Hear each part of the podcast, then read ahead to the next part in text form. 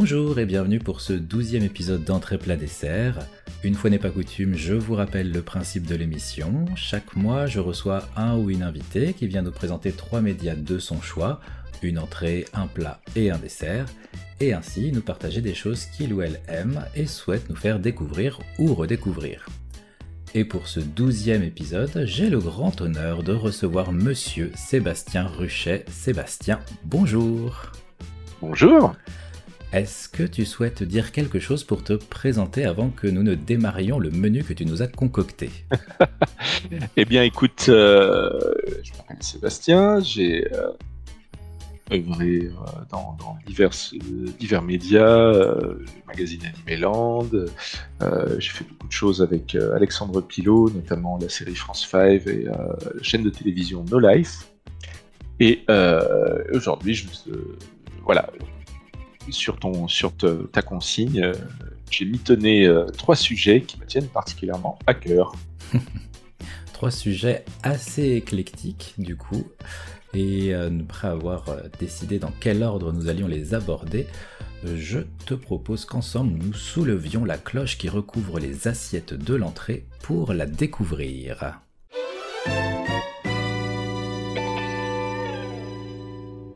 Alors, en entrée, on va parler d'humour anglais. Alors, euh, je ne sais pas si tu es comme moi, euh, grandi, euh, nourri au Monty Python. Ah, si. si. voilà, bon, c'est quelque chose que, notre génération a, beaucoup vu. mais ce qu'il faut voir, c'est que l'humour anglais continue de nos jours, de mmh. manière contemporaine. Euh, et comme à l'époque euh, c'était sur la BBC, on trouve beaucoup de choses aujourd'hui sur la, radio de la BBC, enfin les radios de la BBC, notamment sur BBC Radio 4, la quatrième radio de la BBC qui euh, diffuse des émissions et notamment des, émissions de comédie, c'est-à-dire des formats d'une demi-heure avec des sketchs en audio. Je t'avoue que moi, quand je rentre du travail le soir, alors autant le matin, j'aime bien écouter euh, la musique euh, japonaise, voilà, des trucs un punchy.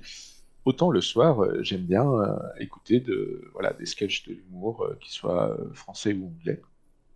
Et c'est vrai que j'avais découvert, bah, par iTunes, figure-toi, des albums, des compiles de, de David Mitchell et Robert Webb euh, Zat Mitchell, un web sound, euh, qui a été adapté en, série télé, mais déjà en audio, c'était assez énorme. Alors il faut voir qu'écouter des sketchs anglais, euh, l'anglais pur, comme, tu le sais, c'est plus audible pour nous qui avons appris l'anglais british à l'école que l'américain. Oui, ouais, largement.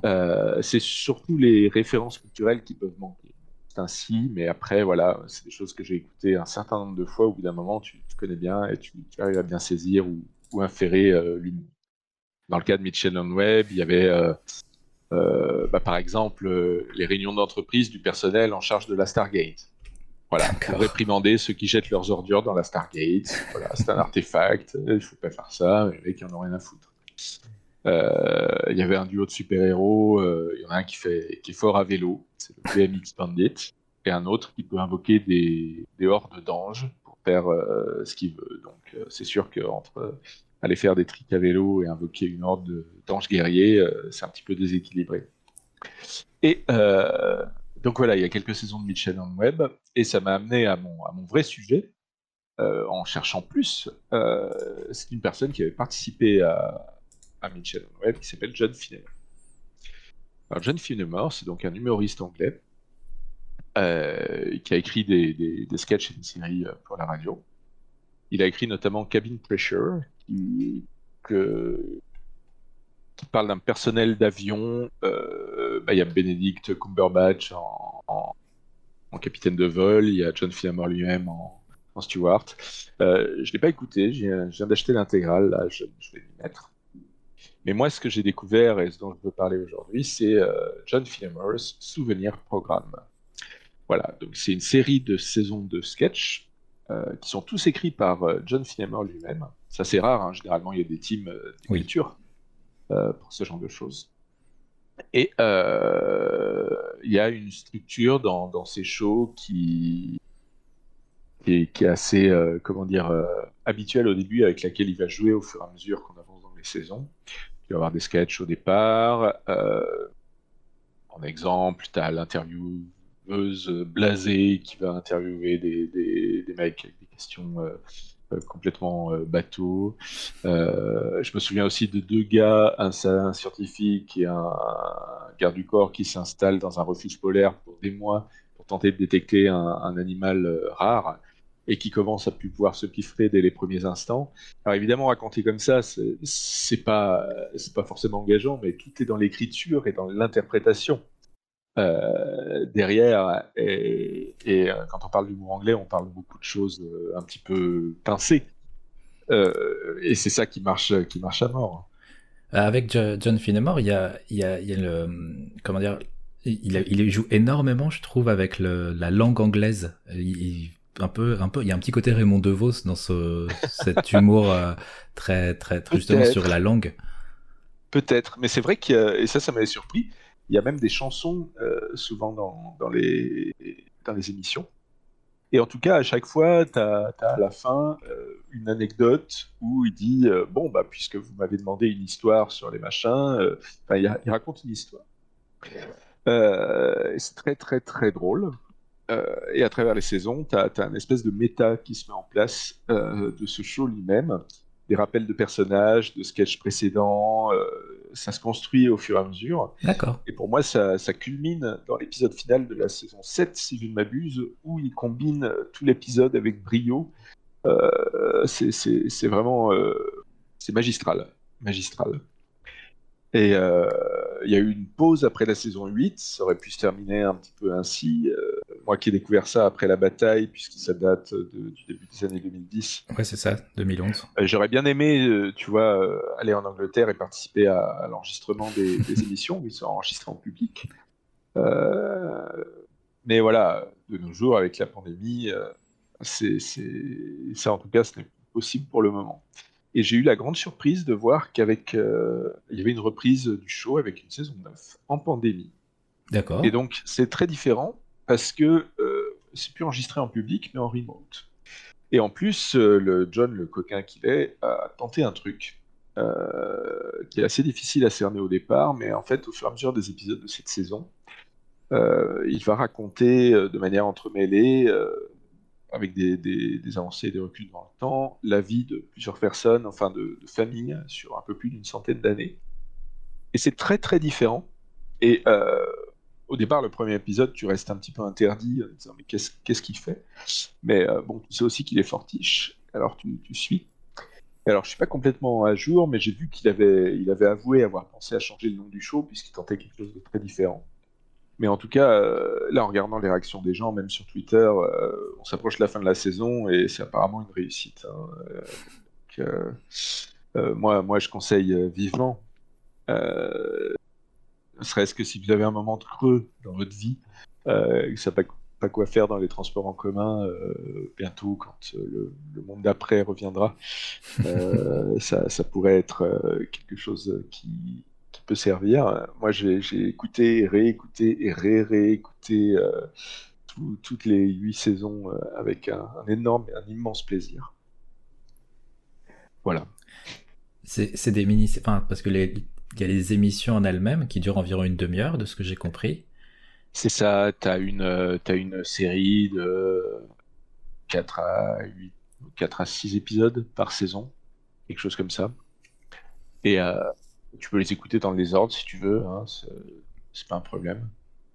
Et le, chaque sketch, c'est à peu près 5-6 minutes, les mini-sketchs à l'intérieur. Un peu moins, euh, ça, ça s'enchaîne rapidement, hein, euh, ça s'enchaîne rapidement euh, derrière.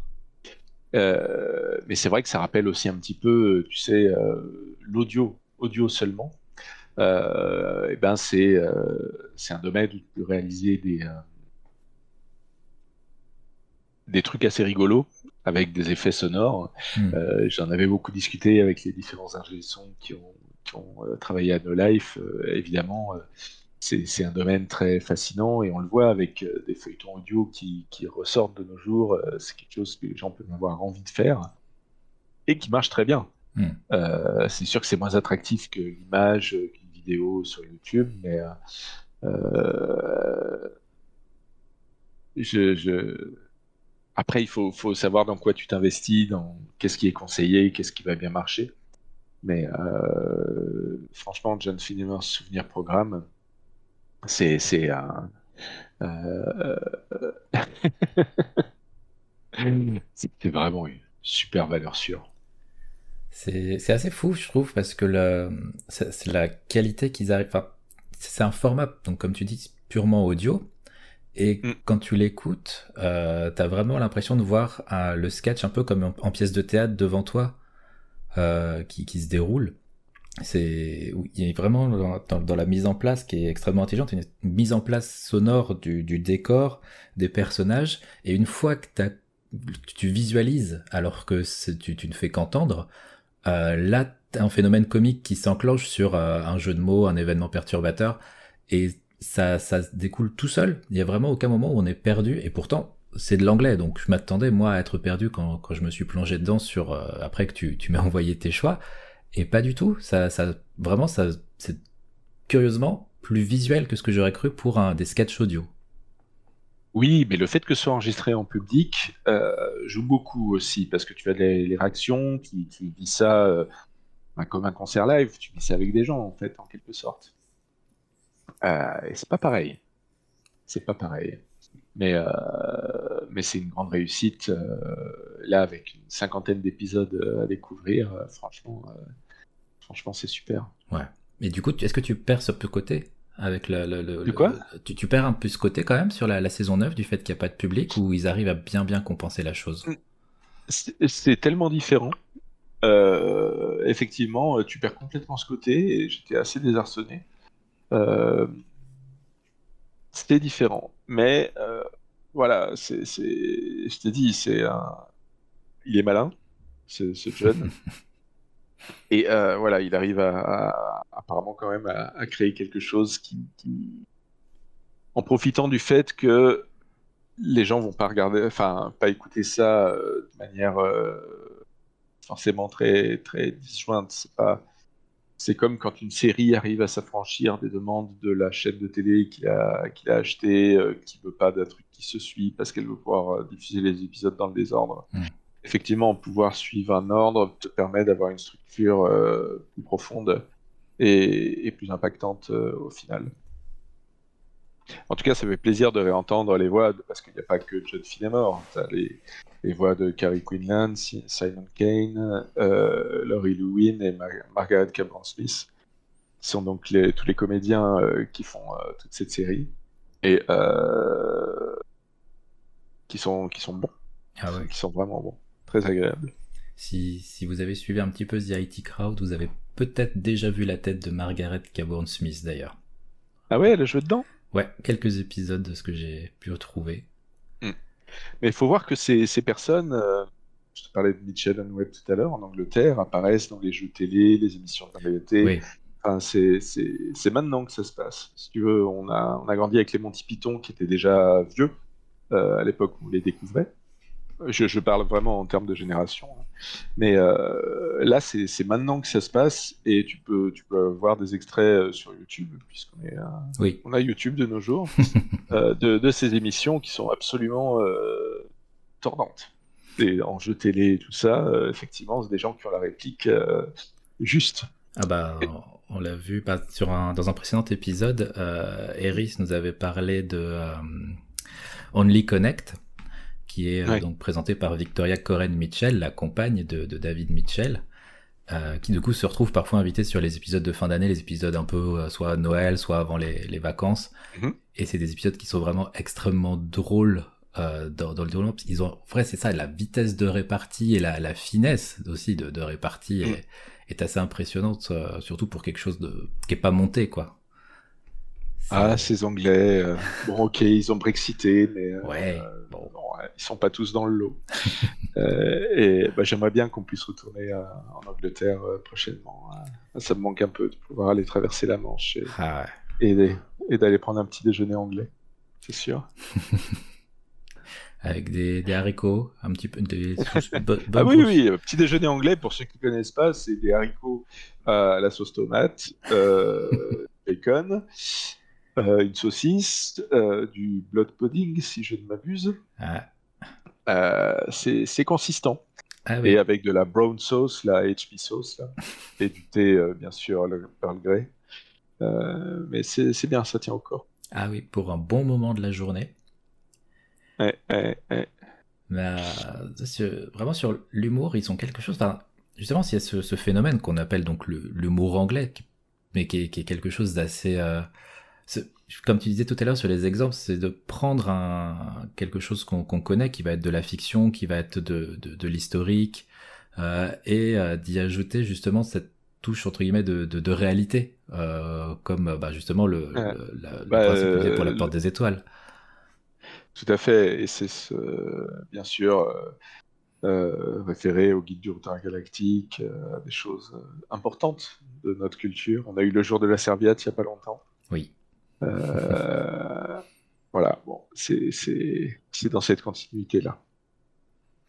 Il y a, bah c'est, je suis retombé dedans quand tu m'as parlé de John Finnemer's Souvenir Programme. J'en ai, réécouté, j'en ai écouté quelques-uns parce que je ne connaissais pas du tout. Ah ouais? Euh, donc j'ai découvert le, je pense que ce sont les plus connus, à savoir celui sur euh, les Pachelbel et ses canons, qui en a plus que marre qu'on lui, qu'on lui demande de jouer que ses canons parce que personne ne connaît ses autres œuvres. Euh, et euh, justement, là où je te parlais du fait de jouer vraiment avec la langue anglaise sur les jobs euh, not too big, not too small. Et ça c'est ouais, c'est pour ça que j'aimais bien ce côté. Il y a à la fois de l'absurde, euh, et parfois, il y a de la finesse linguistique qui, qui, malgré tout, marche hyper bien sur le côté humoristique. Et ouais, et voilà, nous vivons dans une époque où ça nous est accessible euh, facilement. Et on aurait tort de s'en priver. Bah, tu connais le euh, Eddie Izzard? Oui, j'ai jamais vu ces spectacles. C'est Cyril de, de No Life qui m'en parlait souvent, qui est grand fan. Et euh, je pense que je rate quelque chose. Il faudrait que, oh, je bah, me bouge un petit peu là-dessus. C'est. tu, tu, rajoutes le, le, côté mime et un, côté improvisation sur le mime en question. Donc, c'est pas que euh, c'est pas que du mime, même Eddie Izzard, mais euh, il a vu que sur un spectacle vraiment il, il joue énormément euh, chaque fois ça finit par dévier et tu te retrouves avec un mime où tu es en train de scier du bois et puis finalement en fait tu es en train de taper un singe euh, parce que bah, ça coïncide avec le bruit. Et à chaque fois pareil comme ils le font dans, John Finnemer's Souvenir Programme, un, un retour, c'est pas un comique de répétition mais un, le fait de, de, de, faire revenir des situations euh, précédentes euh, ou des personnages qui n'ont pas été évoqués depuis quelques temps et qui reviennent là et du coup ça fait des ponts. Enfin c'est, ça, ça colle super bien. Euh, du coup, tu, tu, toi, tu l'écoutes sur iTunes. Ouais, j'achète un livre audio, effectivement. Alors, les, les, les, programmes de comédie chez Apple, ils, sont, ils ont du mal à les classifier. Euh, des fois, c'est classé dans la musique, des fois, c'est classé en livre audio. C'est un petit peu, un petit peu pénible, mais euh, j'espère que ce sera un petit peu unifié à l'avenir si jamais. tu, peux, tu peux acheter les albums en fait comme des CD. Hein. Voilà, c'est. simplement ça. C'est quand même une bonne. Parce que même si, certes, il y a YouTube et donc ils sont accessibles, pas, pas tous, mais certains sont accessibles. Alors vous attendez pas, c'est sur YouTube, mais vous attendez pas à voir une vidéo, hein, ça va rester au format purement audio. Euh, mm, mm. Voilà, si, si mais tu, tu, peux les acheter en, CD ou sur Audible par exemple. Ouais. Euh, sur Amazon, euh, sans souci. Quoi. Et donc toi, tu l'as découvert en cours de route. Je l'ai découvert après que la saison 8, euh, enfin le temps que, que, je traverse les, saisons, euh, euh, la saison 8 était terminée effectivement. Ah oui, donc. Et, et là, c'est la saison 9 que je découvre en cours de route. Elle est, pas, elle est toujours pas terminée du coup. Non, il reste le dernier épisode, je crois, la semaine prochaine. Mais euh, voilà, c'est marrant de te dire que tu pourrais, si tu étais en Angleterre en tout cas, si tu recevais la BBC, alors tu peux aller l'écouter sur leur site web, hein. on est en 2021, mais tu pourrais écouter ça à la radio euh, à l'ancienne, comme un, vrai programme et tout, c'est marrant. Et du coup, ça se réécoute bien, une fois que tu les as déjà entendus, ça... Tu, ça oh oui, oui, oui, parce qu'il y, y, y a, quand même plus d'une cinquantaine d'épisodes d'une demi-heure. Donc à l'intérieur, même s'il y a un sketch que tu connais, tu vas avoir des choses que tu as oubliées. Ah non, non, entre, entre les, les cinq saisons, puisqu'ils ont refait une saison récemment de Mitchell on Webb et les neuf saisons de John Finnemore, il y a de quoi faire. Est-ce que il y a des choses que tu voulais préciser sur euh, le, John Finnemore Souvenir Programme ou sur d'autres euh, justement médias de ce type? Non, bah, je pense que la meilleure manière euh, de découvrir, c'est alors tu disais d'aller sur YouTube. Et effectivement, il a quelques, je crois qu'il a des vidéos de, où il fait de la narration. Mais surtout, tu, vas, tu peux tester des, des choses. Euh, c'est des petits extraits et tu, vas voir tout de suite euh, si euh, comment dire si, tu accroches vraiment à cet humour. Euh, si, j'ai un conseil à donner, c'est par exemple de chercher sur YouTube Fahrenheit versus Celsius où tu as, voilà, un sketch sur la définition de ces deux échelles de, température. sous la, évidemment mimé sous la peau des personnages qui, qui ont inventé ces, échelles. Et voilà, c'est un très bon exemple. Ah, il y, a de, y a de quoi faire. Vous avez de quoi vous plonger dedans pour. Euh, parce que ça fait quoi? Ça fait à peu près une demi-heure, tac, tac, tac. Ça fait euh, bien 1, 2, 3, 4, 5 bonnes heures, on va dire, d'écoute. Avec, 50 euh, épisodes d'une demi-heure? Ah, bah, ah non, pardon. Non, j'étais sur les séries, pardon. 50, ouais, 50 épisodes d'une demi-heure, ça fait ouais. Donc si, si vous dormez pas, vous pouvez presque tout enchaîner en une journée quasiment ou alors en rentrant du boulot à la petite Sébastien. Ouais, petite dose par petite dose, ça marche très bien aussi pour euh, devenir accro à, cet humour anglais si, si particulier. Personnellement, c'est un de ceux qui marche le mieux sur moi. Je, suis un grand, grand fan d'absurde et de, mise en situation. Donc, euh, à enchaîner après avec du Terry Pratchett en lecture. Et puis euh, du, Douglas Adams, même si sur la fin d'H2G2, je l'ai trouvé un peu plus déprimant que drôle, que, que sarcastique. Ah, il était déprimé. Hein. Ouais, ça, ça, se sent un peu. Il était déprimé. Mais ça, ça, reste quand même des, des grands classiques, ou même de, de revoir euh, La vie de Brian, euh, Holy Grail. et. Ah, j'oublie toujours le troisième. The Meaning of Meaning Life. Of life? Oui, c'est ça. Le sens de la vie. Hein. Les petits sketchs euh, qui marchent très très bien. Euh, donc vous pouvez retrouver donc le John, le John Finnemore's Souvenir Programme. Je le dis pas trop avec l'accent anglais parce que sinon je pense que ça va pas le faire. Euh, donc sur iTunes, sur Audible, toute plateforme où normalement vous pouvez acheter des CD. et hmm. donc ou livres audio. Ou les livres audio ou de vous faire euh, un avis initial euh, sur YouTube où vous trouverez facilement quelques épisodes, voire même quelques séries complètes. Donc euh, vous aurez largement de quoi faire. Et sur ce, nous allons débarrasser ces assiettes pour nous attaquer au plat.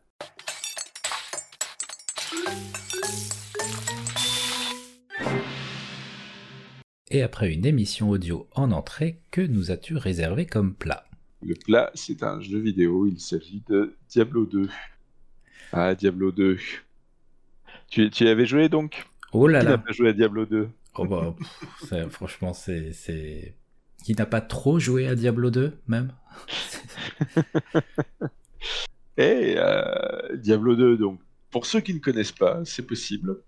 Euh, c'était un can slash, donc la suite de Diablo 1. Logique. Euh, qui est sorti sur PC en, l'an 2000. Euh, à l'époque, j'étais en, Amérique, je suis aux États-Unis pour, euh, pour, des études. Et, effectivement, j'avais un ordinateur et on a pu découvrir Diablo 2, puis son extension Lord of Destruction.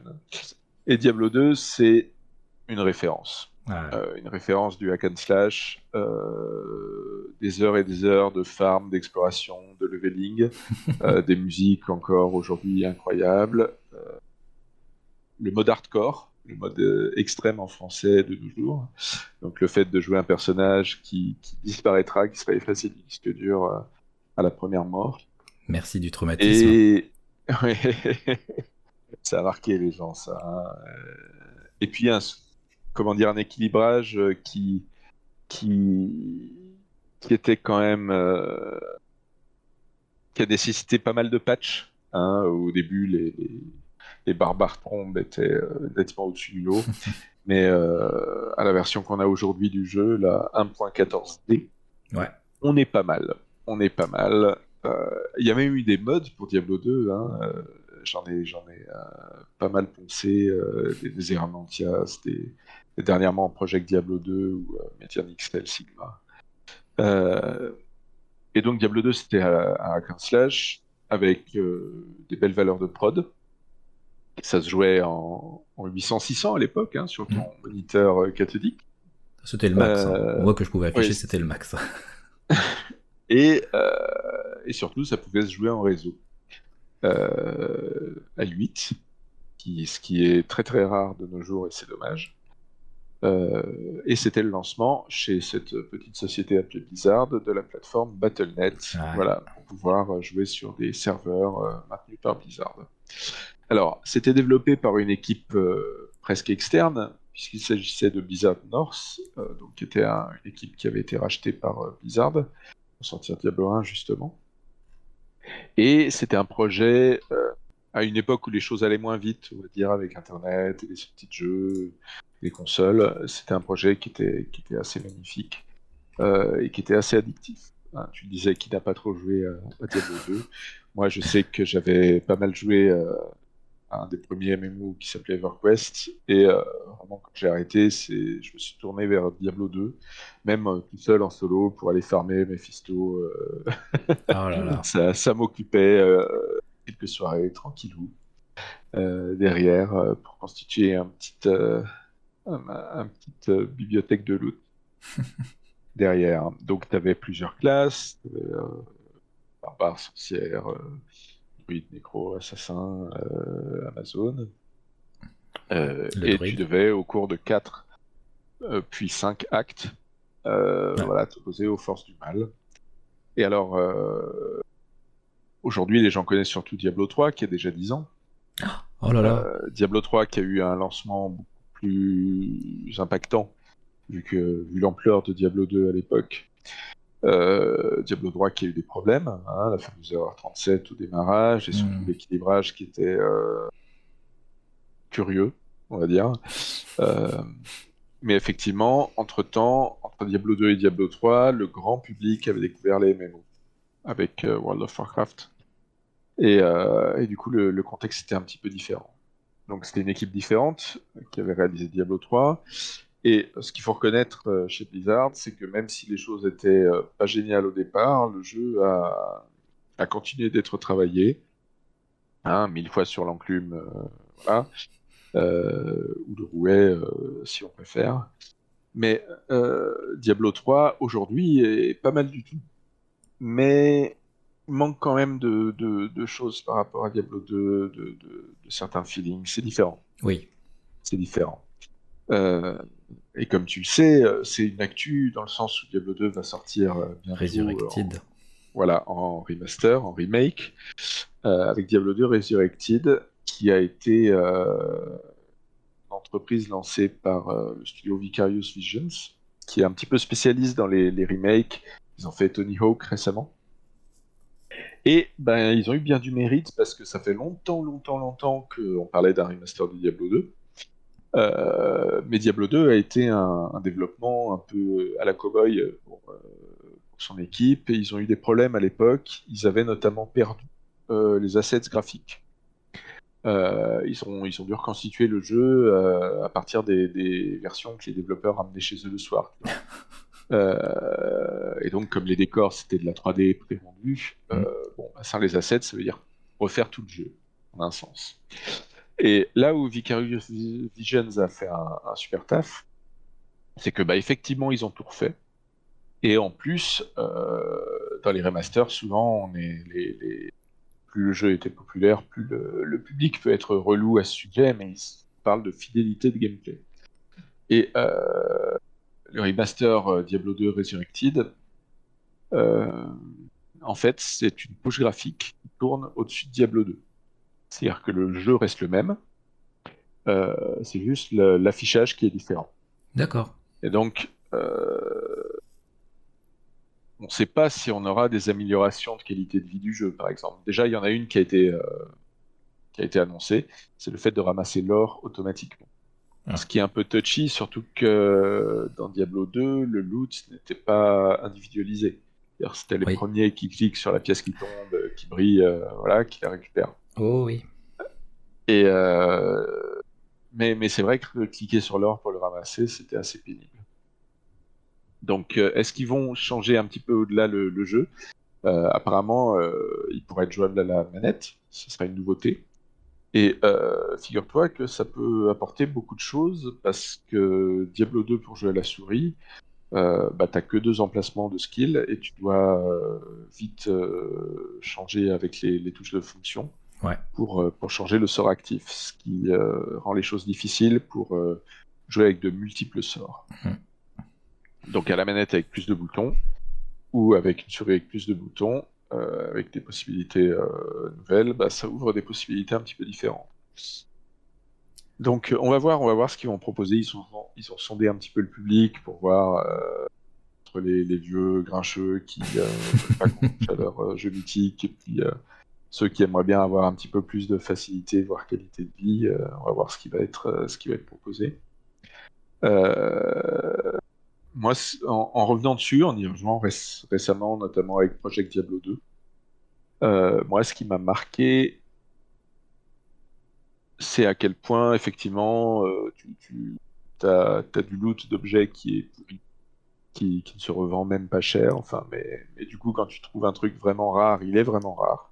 Et c'est vrai qu'une des critiques qu'on peut, euh, qu'on peut donner à Diablo 3, c'est que dans, dans son, son fixe de l'équilibrage, il y a une espèce de course à l'armement qui rend les choses euh, ridicules aujourd'hui au niveau de la vitesse du loot. Alors maintenant, les, légendaires, il faut avoir un légendaire euh, primal, que ce soit vraiment rare, une belle pièce.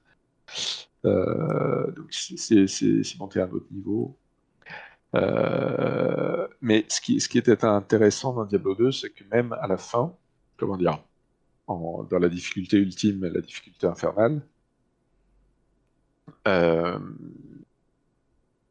une, euh, tu n'étais pas vraiment dans le min-max. Ah non. Dans l'optimisation de personnage. Déjà parce que tu jouais avec une réelle diminution des résistances euh, en mode hell hmm. dans cette difficulté en fer. tu devais donc vraiment jouer sur la survivabilité de ton personnage. Et d'autre part, parce que les boss n'étaient pas si durs que ça Diablo 2, c'est quand même un jeu dans lequel tu as un sort de la, sorcière, le, champ statique, qui va diminuer d'un pourcentage les points de vie de l'ennemi proche. Donc même un boss, tu vas lui enlever des grosses masses de PV euh, au départ. C'est pas grave parce que on n'est pas dans le méga raid à la WoW. On est surtout dans des farming sur des boss où euh, des éléments vont rester des dangers et où euh, tu vas avoir pas mal de monstres euh, qui sont immunes à immuniser à des formes de, dégâts, notamment euh, si tu es spécialisé froid, ben, si tu veux farmer balles à la fin, le dernier boss, ça va être difficile parce qu'il a des lieutenants immunisés au froid. donc il faudra trouver une autre source de dégâts ou jouer en groupe. Ouais, faut venir avec un paladin qui a, qui a, je sais plus si c'est conviction euh, bah, soit, soit tu, peux effectivement diminuer les résistances, soit tu viens avec un, follower qui va pouvoir faire des dégâts, soit tu joues en groupe avec des dégâts euh, variés. Euh, mais du coup, voilà, Diablo 2, c'était aussi une époque où il y avait beaucoup de, duplication illégale d'objets, oui. illégale au niveau gameplay voilà, voulu par le développeur. Euh, donc là, j'imagine que Resurrected va proposer une plateforme beaucoup plus sécurisée sur, l'évolution de Battle.net qu'on a vu aujourd'hui. Et on va voir comment euh, l'économie de Diablo 2 se euh, quand les, les, runes rares ne sont, vraiment rares en fait. Quand les objets très puissants sont vraiment très rares. Ça, ça devrait être assez intéressant. De ne pas avoir un, coffre plein de pierres de Jordanie. Par exemple. qui fait que juste après, ça n'a plus beaucoup d'intérêt. Mais c'est vrai que... et, pas de éviter si possible un hôtel des ventes avec des enchères, s'il vous plaît. Oui, bah, ce qui se faisait en, officieux hein, dans Diablo 2. Oui. C'était simplement des sites tiers qui, proposaient ça. Mais en tout cas, bon, bah, moi, je salue complètement l'approche de, de, Vicarious Vision de faire une surcouche graphique. c'est génial, ça veut dire que le, tout va se comporter comme tu l'attends dans le jeu au niveau de la, voilà, la, vitesse de récupération après un coup de ton personnage, au niveau de... Enfin, il y a même une touche passée entre les, le vieil affichage et, le nouveau. Ah si oui? tu n'es pas satisfait de la... Ouais, ouais, euh, je crois que c'est la touche G dans la bêta. Euh, tu, tu switches entre, euh, en temps réel entre les vieux graphismes d'époque, même si c'est une résolution supérieure avec plus de vision derrière, euh, et, les, et les nouveaux graphismes. Ah, un peu comme dans le dernier Wonder Boy, celui qui était là. Oui, tout à fait, tout à fait. Euh, effectivement, tu pouvais aussi faire ça. On les a reçus euh, sur mes live, les, développeurs. effectivement, tu c'est une belle manière, je trouve, de faire un remaster pour, pour les nouvelles générations. Mais derrière ça, ça pose une, question dans le jeu vidéo qui est euh, effectivement la préservation des classiques. Hmm. Euh, finalement, euh, bon, n'importe qui de nos jours peut toujours lire Le Seigneur des Anneaux. Oui. Même voir des films et tout ça, mais peut toujours lire le texte original. Mais voilà, en jeu vidéo, c'est, ça devient très difficile de pouvoir vivre une expérience qui n'a qui, qui date d'une époque euh, révolue. Alors évidemment, là, on parle d'émulation, on parle de préservation de patrimoine, on parle effectivement du travail de MO5 et de bien d'autres assauts euh, qui, se, qui se démènent là-dessus. Mais moi, j'aime euh, beaucoup quand des titres importants, comme Diablo 2, sont proposés à nouveau. Ça me semble quelque chose d'important de, pouvoir exposer de, nouveaux venus à, ces expériences-là. J'ai failli, moi, le, très très mal le vivre parce que euh, j'ai réinstallé Diablo 2, pareil, quand tu m'as dit que c'était euh, un de tes choix pour aujourd'hui. Et euh, je ne le trouvais pas sur le, sur le site de, de Battle.net. donc j'ai non parce que normalement il y a accès aux anciens trucs qu'on a installés. Il et il faut aller dans les, faut cliquer sur vieux trucs. Mais oui, mais c'est pas du tout intuitif. J'étais là, mais ils l'ont enlevé, c'est parce qu'il y a le Resurrected qui arrive, c'est vraiment de salaud de faire ça, c'est pas correct. Et puis après, en cherchant, je fais bon, ok, je me suis peut-être un peu emporté. Alors, très bien. mais oui, oui. Euh, et après, euh, bah, tu, tu, tu connais l'histoire de Diablo. Il y a, il y a euh, cette histoire de, lutte sans cesse. Enfin, c'est quand même un monde assez particulier avec l'homme qui est le croisement des anges et des démons et qui se retrouve un peu entre les deux, mais avec la capacité de les surpasser tous les deux. Oui. Euh, le monde de Sanctuaire, il est assez particulier. Et on, a vu que les scénaristes de Diablo 3, enfin, euh, on ne joue pas forcément à Diablo pour le scénar, hein, je, le sais, mais on a vu à quel point ils galéraient avec ces concepts euh, où en plus emprisonner un, démon majeur euh, se fait euh, par une espèce de sacrifice, euh, enfermement dans une pierre d'âme, que le héros souvent va se mettre dans la tête pour contenir le mal et pour ensuite être corrompu par ce mal et devenir le nouveau mal. Formule connue notamment dans, dans, World of Warcraft, mais c'est vrai que dans, dans Diablo 2, finalement, tu te bats contre les incarnations de, Diablo 1 qui ont gagné dans Diablo 1. Quoi. C'est dur. C'est oui. Mais du coup, c'est ouais, il y a ce côté un peu euh, du des un peu un peu de certains certains mangas et animés euh, de, de, ce pouvoir crescendo où tu dis mais ça, va s'arrêter quand? Parce que j'ai commencé, je me faisais un petit peu quand même maraver par les pauvres chamans que je croisais en, sortant euh, de je sais plus le nom du premier le, le, camp des rogues le camp des rogues voilà merci et, euh, et puis après, tu, tu te retrouves, euh, enfin, tu, tu, te retrouves à, à combattre euh, Mephisto, Diablo, Baal. Euh, enfin, c'est, c'est. Ah bah oui, oui, c'est quand même, ça reste quand même comme de, très très nombreux jeux, un fantasme de, de, puissance et de progression et de de d'existence dans cet univers. Et ce, ce, côté, je sais pas comment, je, je, enfin, je ne me l'explique pas le, le, cette, comment dire, cette rejouabilité qui est hyper simple dans le sens où tu fais le jeu complet et après bah on va le faire en nightmare ce qui est, et ça paraît tout à fait logique et puis on va le faire en hell et ça paraît encore une fois logique. Or sur des jeux, déjà maintenant, il y a des gens qui sont gonflés à l'idée de faire une deuxième, troisième run de, est-ce qu'ils sont même pas des vrais runs à refaire sur par exemple Nier ou euh, ou Nier Automata. Ou Nier.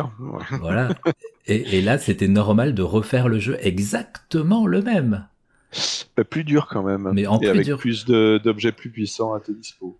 Juste et pour ça le- veut le dire, loot. euh, mais ça, ça veut dire euh, pas juste dans le loot, parce que ça veut dire plus de points de compétence et une manière Oui. de jouer un peu différente par nécessité. Euh, mais en fait, le, le génie euh, de, de Diablo, c'est que dans, dans sa forme, il reprenait euh, le concept des, des rogues. Et par rogue, je veux dire les, les Oui. en, en bande et tout ce que tu veux, qui est d'avoir une carte aléatoire. Hmm. Même si des objectifs sont fixés. Et ça, dès Diablo 1, c'était la révolution. Parce qu'au lieu de te balader dans un truc où tu savais quel danger arrivait à quel moment, tu savais pas, et c'était à chaque fois différent. Et euh, ça, c'est resté une des marques de la série Diablo, euh, euh, ce qui donne des donjons euh, assez, comment dire, répétitifs au niveau de quand tu as quelque chose de vraiment différent, tu sais que c'est quelque chose de fixé. Oui. Mais il n'empêche que voilà, ça, ça, ça permet de sublimer un petit peu hack and slash, dans le sens où tu vas avoir un contenu euh, un peu infini. Si tu- dans, dans un sens, tu vas tomber sur des boss aléatoires, parfois très durs. Euh, voilà, là, celui-là enchanté, immune, euh, multi-hit, euh, éclair, machin. Bon, je vais peut-être pas m'approcher, je suis pas capable de le tuer. Voilà, du coup, même à très haut niveau, tu vas devoir choisir tes combats, tu vas devoir faire attention. Et bah ça, ça, c'est aussi pour ça que c'est devenu quelque chose de, de mythique.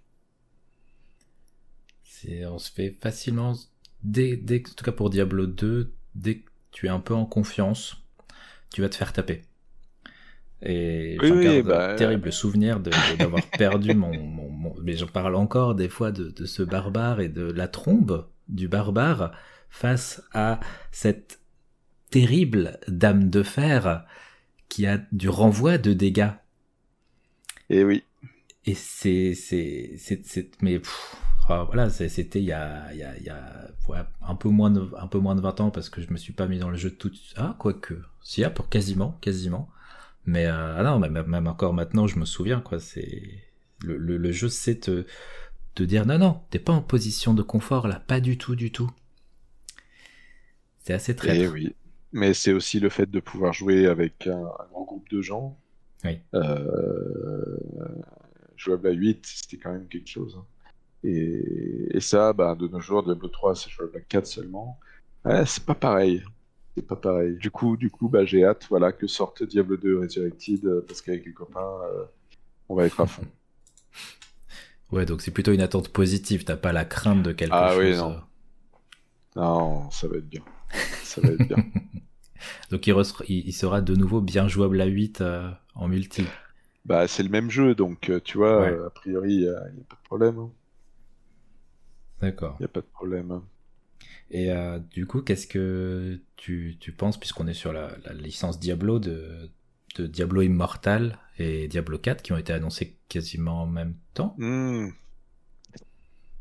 Euh, Diablo Immortal, j'en pense pas grand-chose. Euh, Comme tout le monde, j'étais assez déçu à la BlizzCon quand il a été euh, dévoilé. Apparemment, c'est un bon jeu. Tous ceux qui ont pu y jouer récemment euh, dans les, les bêtas fermées euh, euh, le, le décrivent ainsi. C'est un bon jeu mobile. Hmm. Voilà. Bon, perso, il en reste que je n'ai pas spécialement envie de jouer à Diablo sur mobile. On verra. Peut-être que je serai, peut-être que je j'aurai tort, j'aurai eu tort, et que je serai accro au truc. Mais euh, non, Diablo 4 a l'air plus intéressant. Euh, Ils ont annoncé beaucoup de choses. Alors, je suis de manière très très proche euh, tous les, journaux de développement qui publient, qui sont un, bon processus d'interaction avec la communauté. Euh,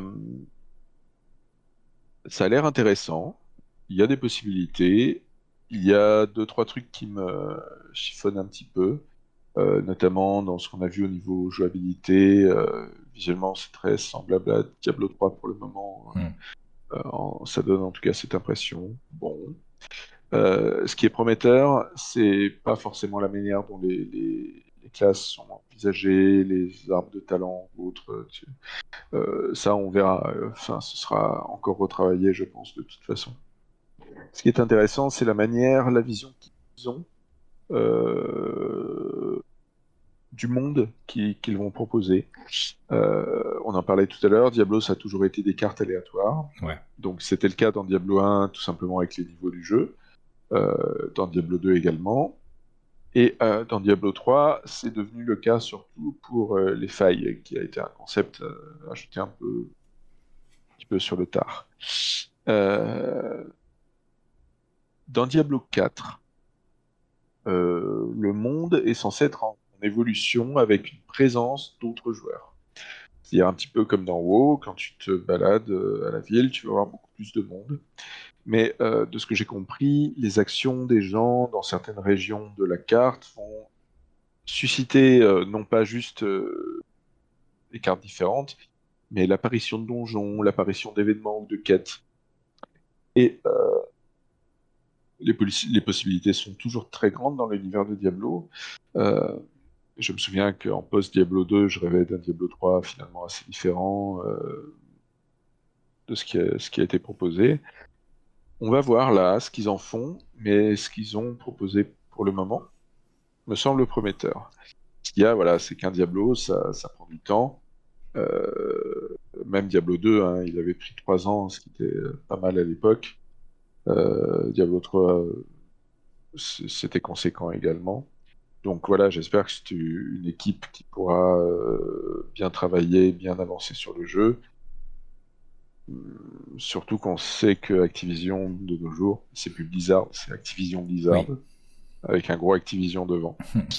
euh, surtout qu'ils perdent, ils perdent des gens et ils perdent. De... Euh, souvent, ils, retirent des, personnes travaillant sur un jeu pour aider à la sortir la dernière extension de WoW, pour aider tel ou tel projet.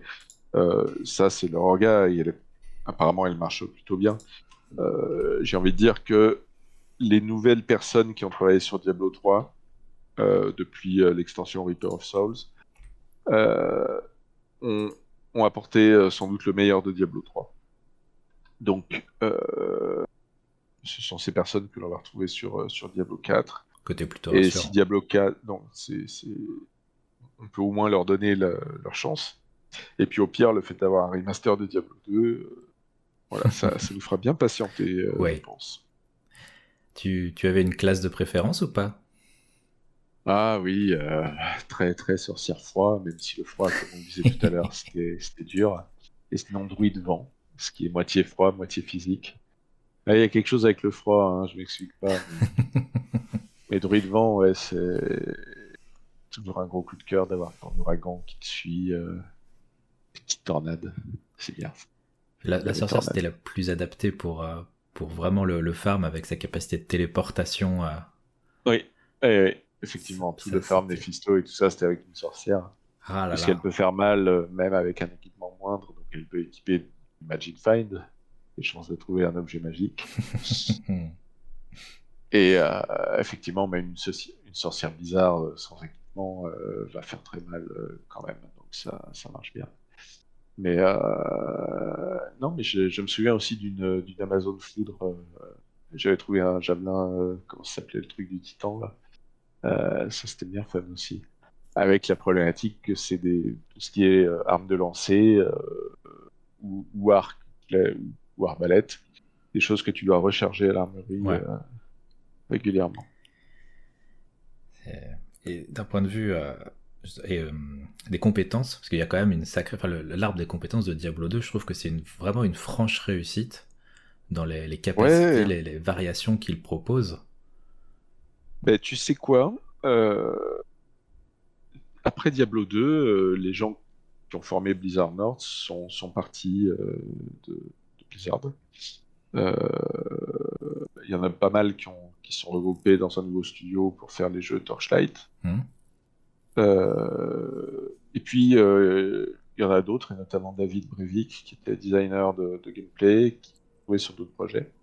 Et notamment David Brevik, qui a participé à Marvel Heroes, qui était un, une sorte de Diablo 2 online, et qui, a été fermé il y a quelques années.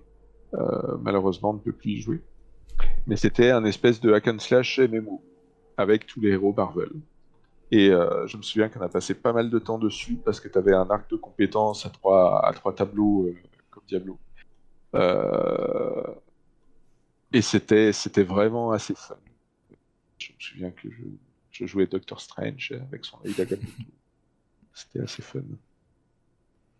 C'est demande ce qu'ils vont nous préparer pour le 4, vu qu'ils ont quand même drastiquement changé le principe sur Diablo 3. Bah, en même temps, euh, les choses évoluent, euh, voilà, les attentes publiques sont différentes. Euh, faut pas rester le vieux grincheux en truc. Pour les vieux grincheux, on aura Diablo 2 Resurrected, voilà. oui, voilà. On aura toujours ça. mais c'est vrai qu'il faut qu'ils tentent des choses différentes. Ça, c'est, j'ai envie de dire, le problème de tout créatif, créateur, même si là, c'est des équipes différentes mais quand, tu, quand tu fais une, euh, un second album, par exemple, est-ce que tu vas faire exactement comme le premier, euh, toujours la même chose? Ou est-ce que tu vas expérimenter, euh, aller sur d'autres styles, d'autres choses, et surprendre?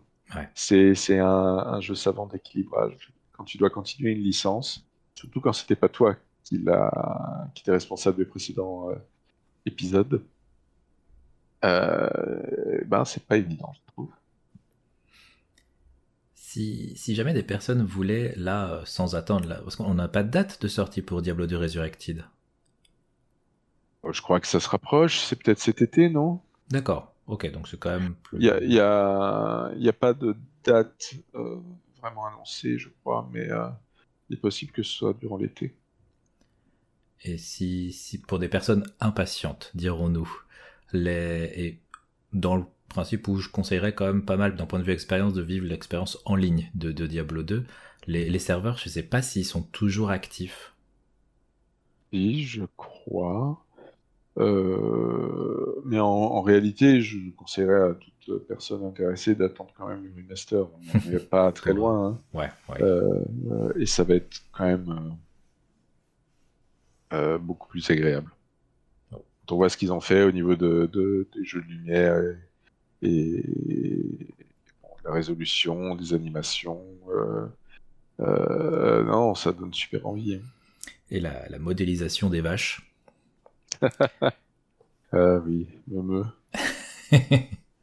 de sacrés souvenirs de, farming euh, abusif, dirons-nous quand même, parce que c'était complètement cheaté.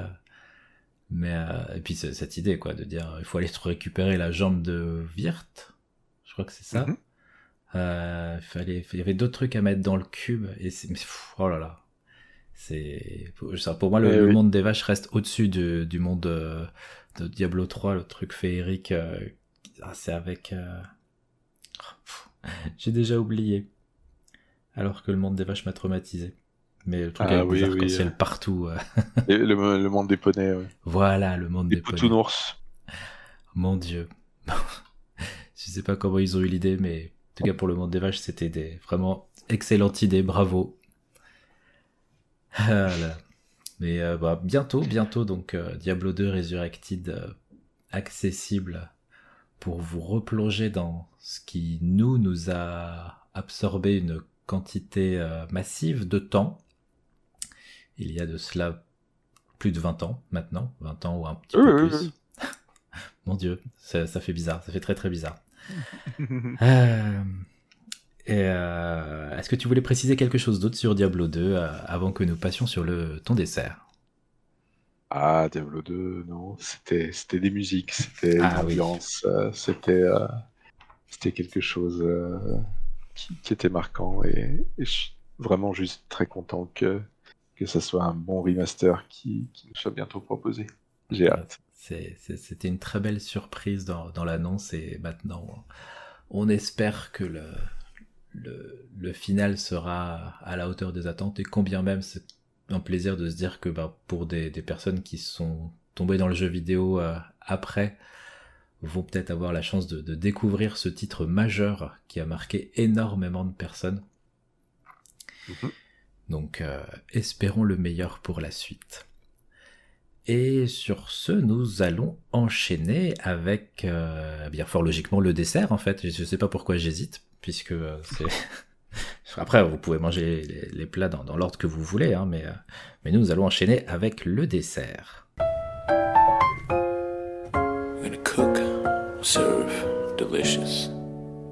Pour le dessert, euh, eh bien après euh, une émission euh, audio et un jeu vidéo, nous allons passer sur un, encore une fois un tout autre type de média. Et oui, pour le dessert, alors c'est peut-être pas une surprise si, vous m'avez suivi dernièrement parce que j'embête tout le monde avec ce sujet parce que c'est bien et parce que c'est important. Et il s'agit de The Wandering In, une web novel. Alors qu'est-ce que c'est un, web novel, euh, monsieur Riffon Piscine Alors web novel, c'est un, un feuilleton textuel. Donc c'est un roman à feuilleton en fait. Euh, comme ça se faisait à l'époque de, Dickens, euh, qui je crois avait eu un gros succès dans les années 1830, un truc comme ça. des, des, des feuilletons avec un nouvel épisode qui paraît, euh, et voilà, on a la suite euh, au fur et à mesure. Et maintenant, dans l'âge du web, euh, eh ben, on a plein de publications gratuites, le plus souvent, de gens qui essaient de se faire connaître et avec des financements après par d'autres moyens, notamment Patreon en Occident. Hmm. On le voit beaucoup au Japon, avec le site Shosetsukan Inado, shosetsu.com, c'est un passage euh, professionnel pour euh, ceux qui ont le plus de succès, avec une adaptation manga euh, et ou animé par la suite. beaucoup d'animés que tu aurais pu voir, comme ReZero, Mushoku Tensei, Konosuba, ont d'abord été des, des web novels avant d'être repérés, puis ressortis en version, en version un petit peu remasterisée en light novel. Ok.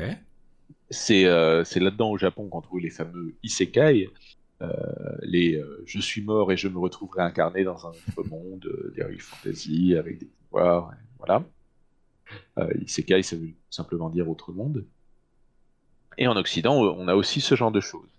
Alors évidemment, avec une production incroyable de fanfiction sur le sujet, mais il y a aussi de nombreuses séries qui sont originales et qui sont à découvrir, généralement gratuitement on est dans, un âge d'abondance et de, super trucs à découvrir.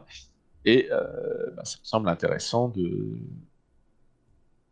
ne pas rater, de ne pas passer à côté des plus intéressants d'entre eux. Pour ma part, j'avais commencé avec euh, Worm, qui est un gros, gros roman de super-héros, euh, qui, est une histoire terminée aujourd'hui. Il y a eu déjà plusieurs suites.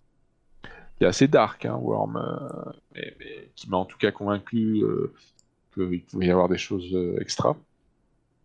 Mais euh, il y a une tendance qui se révèle en Occident ces dernières, années, c'est le lit RPG. Donc euh, littérature plus RPG, éléments de jeux vidéo et évidemment de RPG dans la littérature. Alors on parlait d'isekai au Japon. En Occident, on parle plutôt de Portal Fantasy. par exemple, Alice au Pays des Merveilles, où tu te retrouves dans un autre monde. Et c'est aussi le cas de The Wandering In. Voilà. Moi, ce qui m'avait fait euh, découvrir cette série, c'était un petit résumé que je vais m'efforcer de, traduire. Là, je suis allé le, rechercher. Donc, The Wandering In. Donc, déjà, c'est un jeu de mots, donc l'auberge in, mais aussi comme le, verbe entrer, enfin, wander in. Donc, The Wandering In, c'est une histoire à propos de plusieurs personnes, mais euh, de manière, euh, en tout cas, général autour d'une fille de, la Terre et qui se retrouve dans un monde de fantaisie. Euh, et plutôt que de devenir un héros légendaire, elle devient une aubergiste. Voilà, elle tient une auberge. Mais la vie n'est pas si simple parce que elle devient euh, une personne très importante de ce monde. Voilà, comment est-ce qu'une aubergiste peut influencer les événements euh, du monde? Il y a pas mal d'inspiration dans ce Wandering In de, de céréales, euh, puisqu'on peut dire aussi céréales euh, occidentaux comme Worm, ou de, de, web novel japonais de type Isekai. dans ce monde, tout le monde a des niveaux et des skills, comme dans un RPG. par contre, c'est pas une méga fantasy dans le sens où voilà, elle va devenir l'héroïne légendaire de la légende avec des, des, des, des niveaux qui montent. voilà. Le système de niveau en lui-même, c'est une, une partie de l'histoire. Ah, on a pas mal d'indices sur le fait que il y a des raisons plus ou moins sinistres pour lesquelles ce, système existe dans, dans l'histoire et dans ce monde. Et euh, donc sur Wandering In, c'est ça a quelques années maintenant, je crois que ça a commencé en 2016, et ça update deux fois par semaine. Euh, c'est un roman épique, euh, vraiment énorme, avec des, une ampleur extraordinaire. C'est un roman extrêmement long, mmh. extrêmement long, avec des millions de mots. Alors il y en a que ça rebute. Quand on te dit c'est très long, ils disent oh là là, je vais perdre du temps, tout ça. Mais moi, j'adore, parce que c'est pas seulement long, c'est qualitatif. Ouais. Euh, c'est dingue, hein mais euh, actuellement, l'auteur ou autrice euh, publie deux fois par semaine, donc des chapitres de 20 à 30 000 mots à chaque fois. C'est assez fou. Ça veut dire que sur une semaine, on a un roman, quasiment, à chaque fois. et, et, et c'est bien, et c'est intéressant, on en demande toujours plus tu peux avoir euh, des auteurs, effectivement, euh, et c'est tout à fait raisonnable et attendu, qui vont sortir un roman tous les X années, euh, voilà, avec un, travail soigné, ciselé. Dans les web novels, c'est pas pareil, il y a des, défauts inhérents. Le fait, notamment, qu'il n'y ait pas d'éditeur derrière qui va faire une révision. Alors, on a eu des tentatives hein, d'essais d'intervention d'éditeurs avant publication ça améliore les choses, mais au rythme de publication que ces personnes ont, parce qu'il y a, d'autres web novels qui, sont aussi assez costauds. Mais euh, ça veut dire parfois que les choses sont un peu brutes. Alors, ce qui est intéressant, c'est que souvent les, personnes qui contribuent de manière financière, par exemple avec un Patreon, vont, euh, vont, avoir accès au chapitre plus tôt que les autres, et souvent ce sont les lecteurs les plus impliqués qui font des feedbacks sur l'orthographe, les orthographes, ou les potentielles contradictions, et il n'est pas rare euh, de voir que les auteurs euh, reviennent sur leur chapitre pour faire quelques hmm. correctifs avant que ce soit sorti au, grand public. Et pour tout dire, dans The Wonder Ending, spécifiquement, on a l'auteur qui, qui stream euh, l'écriture de chapitres en muet. Voilà. Avec le chat qui s'excite à chaque révélation et qui attend l'arrivée de, pendant des heures, tu vois, tu vois l'auteur, enfin, ça prend des heures d'écrire. C'est génial. Et euh, mais, mais euh, moi, moi aujourd'hui, euh, j'ai lu The Wandering In pendant des mois, à mon rythme, en faisant parfois des pauses, parfois longues, mais en, replongeant à chaque fois en me disant mais pourquoi je m'étais arrêté? En fait, mais aujourd'hui, moi, je suis, je suis raccord avec la publication, j'adhère au Patreon, je suis sur le Discord, euh, c'est vraiment quelque chose qui m'accompagne et qui, qui, fait partie de ma vie. que... Ce qu'il faut voir, c'est qu'un auteur dans n'importe quel média qui va au fur et à mesure des années, euh, quelqu'un qui, continue à travailler sur quelque chose va forcément s'améliorer. Euh, on a vu nombre de mangas au Japon où l'auteur savait pas vraiment dessiner en commençant. Enfin, c'est pas forcément grave. Un bon manga, c'est surtout un manga intéressant. Et voilà, où les choses s'améliorent euh, au fur et à mesure. Là, c'est pareil. Et là, The Wandering Hill, le volume est tellement important. La durée est importante. Euh, euh, et, c'est vrai qu'en relisant les premiers volumes, je trouve ça euh, léger. léger, léger, léger.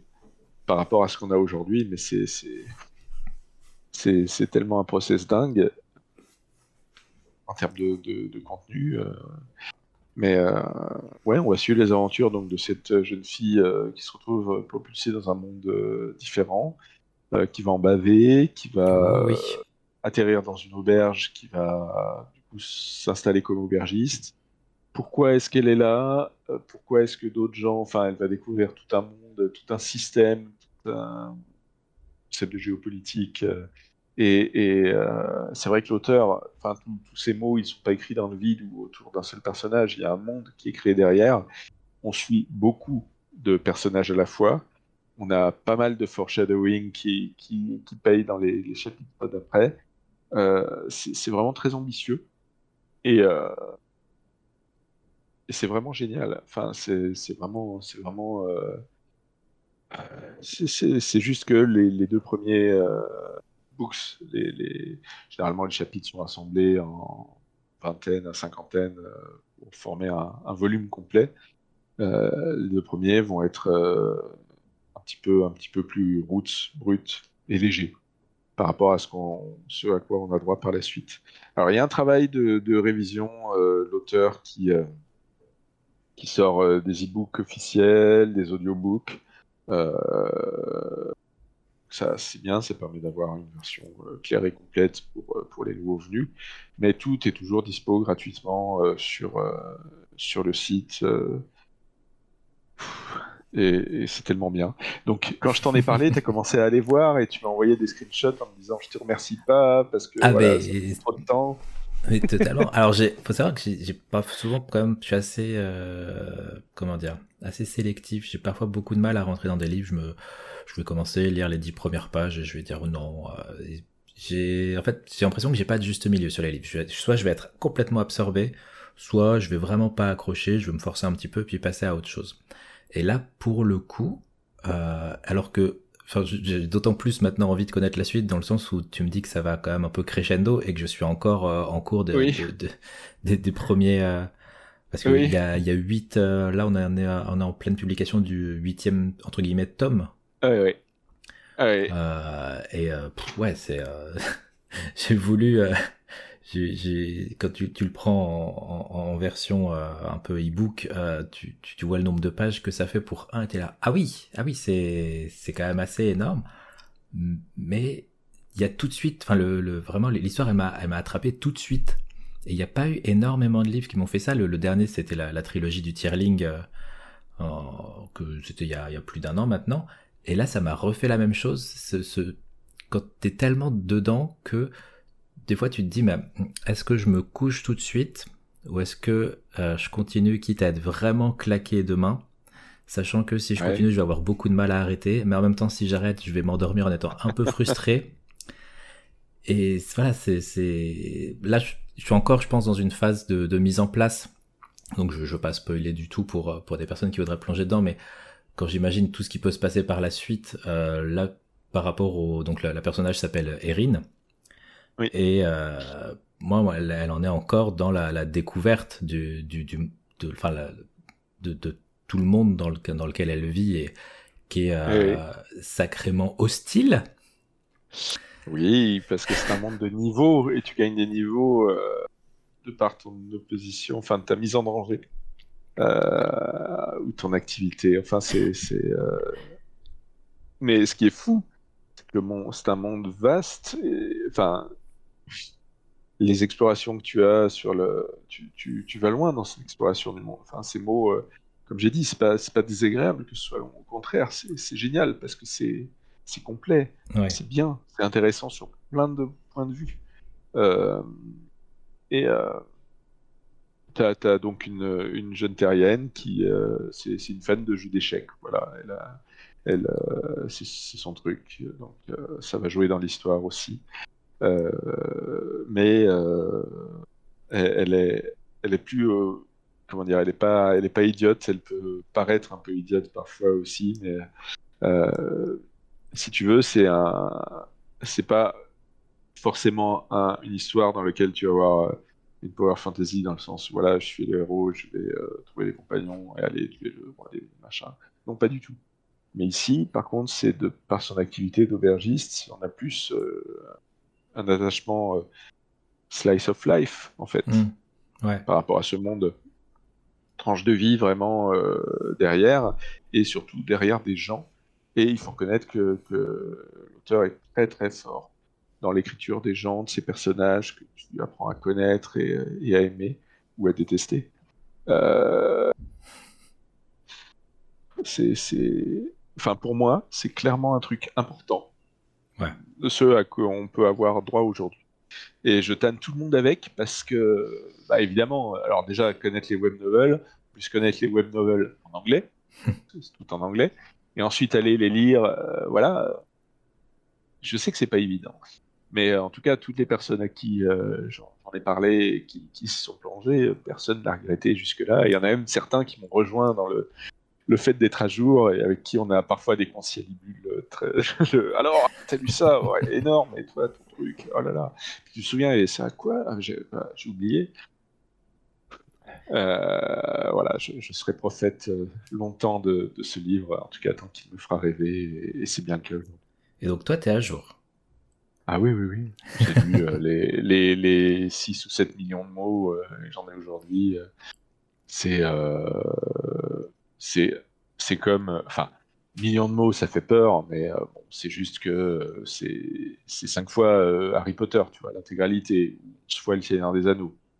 J'ai quand même bien lu euh, et relu Le Seigneur des Anneaux, j'ai lu plusieurs fois Harry Potter. Bon, c'est pas comme euh, si je pouvais pas lire non plus des, trucs euh, qui, soient à ce volume. C'est juste, c'est juste tout lu, mais tout lu bien. Ouais, c'est pas, c'est pas du remplissage. Il y a de la matière, il y a de la matière et c'est jamais du remplissage, c'est des anecdotes, des gens auxquels tu t'attaches et au fur et à mesure des développements et des constructions du, monde, et où tu en apprends plus sur ce monde, et c'est des parties de ce monde, et, des personnages parfois très différents, euh, et, toutes ces interconnexions. Franchement, c'est un gros boulot. Hein. J'imagine chez l'auteur les, murs remplis de notes et de, tu vois, de, de fils tirés entre telle et telle partie de connexion. Euh. bah, pour un projet qui a plus de 5 ans, des, millions de mots pour pas s'embrouiller, pour pas se contredire, pour. Euh, euh, mais tu as une grosse communauté derrière, tu as beaucoup de, de fan art, tu as beaucoup de. Enfin, c'est. Euh, c'est très intéressant. Mais après, il y a aussi d'autres web novels qui sont terminées, qui sont plus courtes. Euh, tu peux aller tâter, notamment. Il y a un autre que j'ai lu l'été dernier, qui est toujours en cours, mais en train de se terminer, s'appelle Wars the Candle. Euh, c'est pareil, euh, un jeune homme transporté dans un monde de fantasy, sauf que, voilà, euh, petit spoiler, c'est un jeune homme qui, qui, aimait être DM de Donjons et Dragons. D'accord. Et en fait, le monde dans lequel il se retrouve propulsé, euh, alors déjà, c'est pas un monde très sympa, mais c'est un monde euh, qui, qui, qui, est constitué de des compagnes qu'il a, qu'il a créées, qu'il a menées. Si tu veux. En tant que DM, il inventait des mondes, et là, pour une raison qu'il ignore, quelqu'un le propulse dans un monde, euh, dans les mondes qu'il a inventés.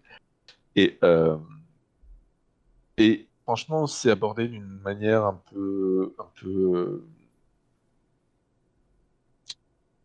un peu fine sur pas mal de sujets. Euh, j'aime bien, j'aime bien, je suis ça avec plaisir également. C'est aussi en anglais. Après, euh, oui, c'est aussi en anglais, effectivement. j'ai étudié un temps aux États-Unis, moi ça ne me dérange pas. Forcément, ça Mais ça reste abordable, hein, parce que. Enfin, pour euh, oui, Wandering In, surtout, c'est vraiment assez abordable en termes de niveau d'anglais. Et puis, on est à l'écrit, pas à l'oral, donc oui. ça va. Bon, pour l'oral, vous aurez déjà veux, mon souvenir programme. ouais, mais si tu veux, moi j'attends. Enfin, c'est c'est un phénomène de démocratisation d'accès au public, comme on l'a pour l'art, euh, comme on l'a pour la BD en numérique avec Internet. Euh, tout le monde peut être euh, un auteur, comme le, site web japonais Devenons un auteur dont je te parlais tout à l'heure. Et ben voilà, on voit des choses qui émergent. Et autant on peut avoir lu des super fiction de fans qui, qui mérite euh, d'être euh, considéré vraiment en tant qu'œuvre euh, à part entière. Autant aujourd'hui, voilà, on peut, on peut avoir accès à des choses. Alors, à la fois qu'on n'aurait pas découvertes parce que ça n'aurait pas pu être produit dans un schéma classique, et à la fois qui sont adaptés à des demandes modernes dans le sens où je te parlais de l'ITRPG. Oui. Voilà, introduire des éléments de RPG, de niveau, de skill, euh, de jeux vidéo, euh, de pen and paper dans du bouquin, c'était pas forcément ce, ce qu'on attendait ou ce, qu'il allait être, euh, ce qui allait être sanctifié par les grandes instances de la fantasy.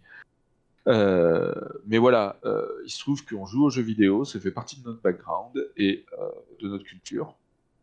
Et donc c'est normal que des choses émergent à ce sujet. Euh, que ce soit au Japon ou en, Amérique. Et euh, après, comme toute œuvre, ça n'est qu'une fondation. Ça n'est qu'une base pour raconter une, histoire. Aborder ça sous un aspect un petit peu différent. Tu sais que tel perso va avoir tel skill parce que tu as suivi son développement. Et du coup, c'est la manière dont il va pouvoir s'en servir ou pas. soit. Mais derrière, ça reste, ça reste une histoire. Et, euh, Wandering c'est une très belle histoire, très ambitieuse. Mm. Et, un délice à suivre. Ah, j'ai très très hâte de pouvoir euh, continuer ma découverte. Pour le coup, je suis vraiment vraiment tombé dedans et j'ai été quand même très surpris parce que justement, j'avais pas ce cette euh, comment dire, je savais pas qu'il y avait ce côté euh, lit RPG et quand c'est à la fin du deuxième ou troisième euh, chapitre où ça apparaît en fin de chapitre et je me disais quoi? Qu'est-ce que attends je... je, je ah oui, elle a gagné un niveau en aubergiste. Oui, voilà. Au deux, euh, avec un skill, euh, voilà. Et elle en est consciente. nettoyer plus vite. Et elle en est consciente, elle peut l'utiliser euh, avec des cooldowns plus ou moins révélés. Mais du coup, tu abordes les choses un petit peu différemment. Je, disais que c'était un récit épique tout à l'heure parce que tu vas suivre au niveau du monde et des personnages des conflits. Euh, parfois euh, de très grands conflits, euh, mais du, coup, l'existence de, de, niveaux et de capacités comme spéciales change la manière complète d'aborder d'aborder ces choses-là. De plus, ça contribue en un sens à la stagnation technologique. disons que tu n'as pas besoin d'inventer une voiture à combustion, avec un moteur à combustion, si tu as un skill qui te permet de courir trois fois plus vite ouais. sans te fatiguer, tu vois. Euh, du coup, c'est différent. C'est un monde, de, c'est un monde de fantasy, de magie, de, mais aussi de skill de niveau. Et qui se heurte au fait que donc Erin vient du monde, euh, de notre monde, et donc va percevoir les choses euh, pas, comme quelqu'un. enfin, il y a un côté découverte, mais il y a aussi justement ce, côté. Bah, je connais un petit peu le, l'heroic fantasy. je la connaissais avant d'arriver dans ce monde. Mmh. Et euh, mais oui, enfin vraiment une, galerie de personnages qui croient et qui croient et qui parvient à être suivi euh, comme il se doit. Et c'est un sacré exercice. Ouais. Mais euh, franchement, c'est un plaisir deux fois par semaine, avec maintenant quelques pauses que prend l'auteur parce que c'est vraiment un travail énorme et, et beaucoup de, sessions d'écriture.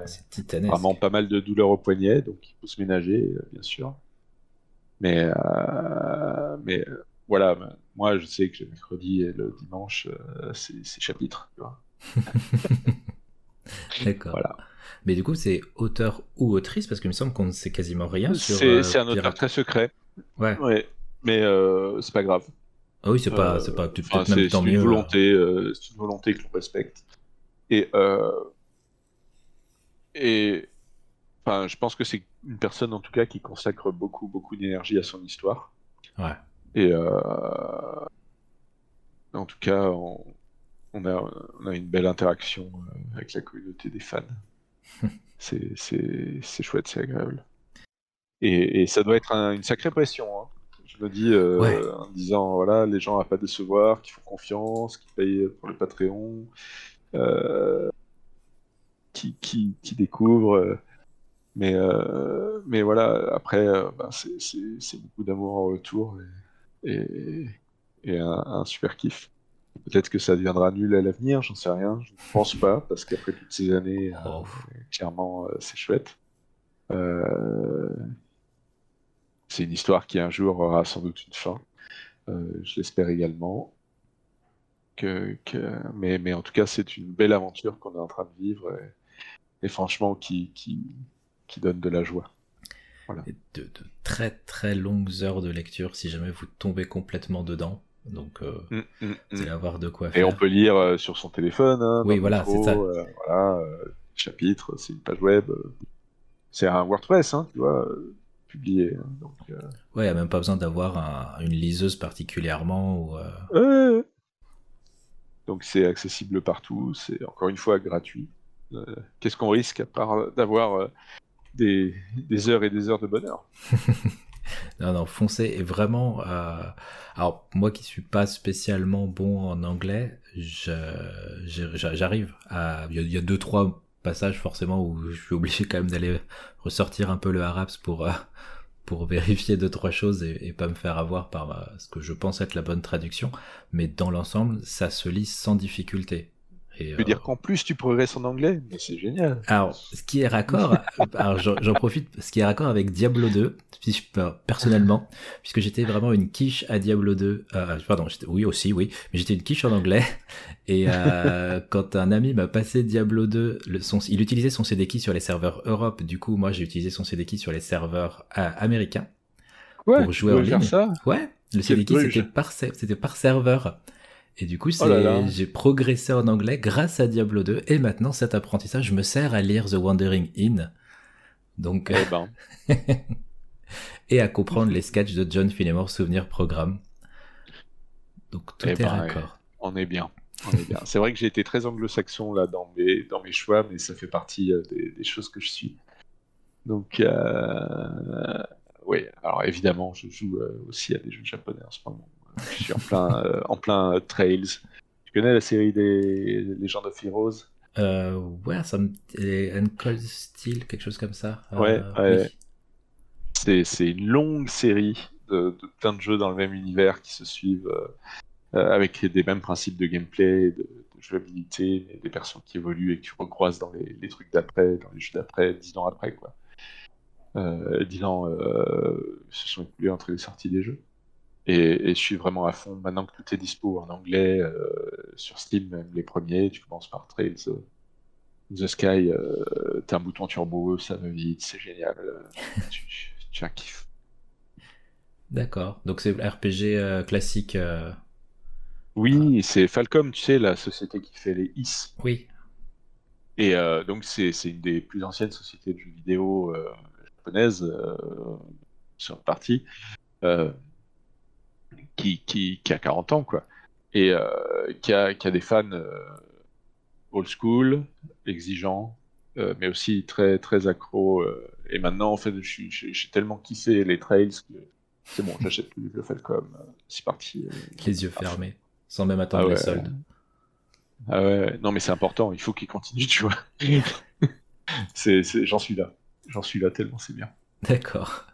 on, va, on va considérer ça comme le petit café euh, en, fin de, en fin de repas pour clôturer ce menu. Euh, en tout cas, merci, merci infiniment d'avoir accepté mon invitation. Ça m'a fait, euh, enfin voilà, je m'étais dit ose. Et puis voilà, quand tu m'as dit ok, j'étais ok, pas de pression, tout va bien se passer, respire, respire. pas de problème, c'est un plaisir de pouvoir en parler de ces choses-là. Bah, des choses que j'aime beaucoup, beaucoup.